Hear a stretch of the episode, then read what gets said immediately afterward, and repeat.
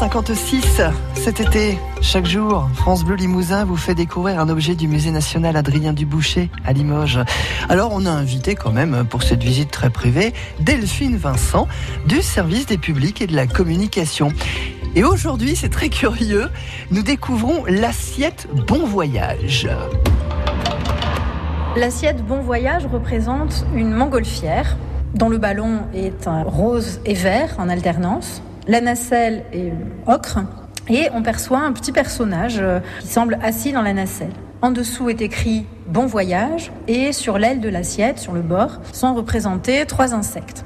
L'insecte en céramique est très pratique parce qu'il permet de cacher les défauts. Le motif principal représente euh, l'invention finalement de la montgolfière. C'est une assiette euh, qui peut être considérée comme commémorative, qui permettrait de rappeler ou de commémorer cette invention de la montgolfière autour de 1783 par les frères Montgolfier, vous le savez.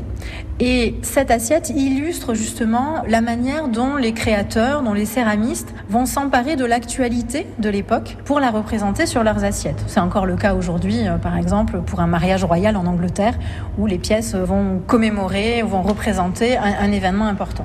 Il faut dire que l'invention de la montgolfière est, est un événement puisque c'est une des premières fois que l'homme peut finalement s'élever dans les airs.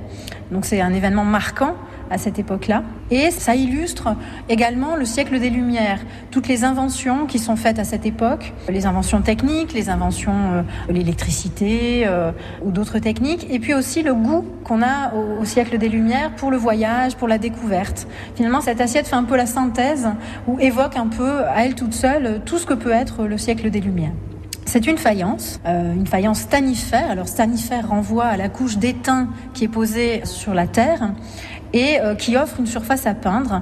Ici, les couleurs utilisées sont des couleurs de petit feu, des couleurs qui sont cuites à des températures plus basses que celles de la faïence. Et ça montre aussi cette invention cette innovation très importante au milieu du XVIIIe siècle qui va permettre d'élargir la palette et de décorer les pièces de rose, ce qui va avoir un impact très fort sur la clientèle de l'époque et qui va devenir très à la mode.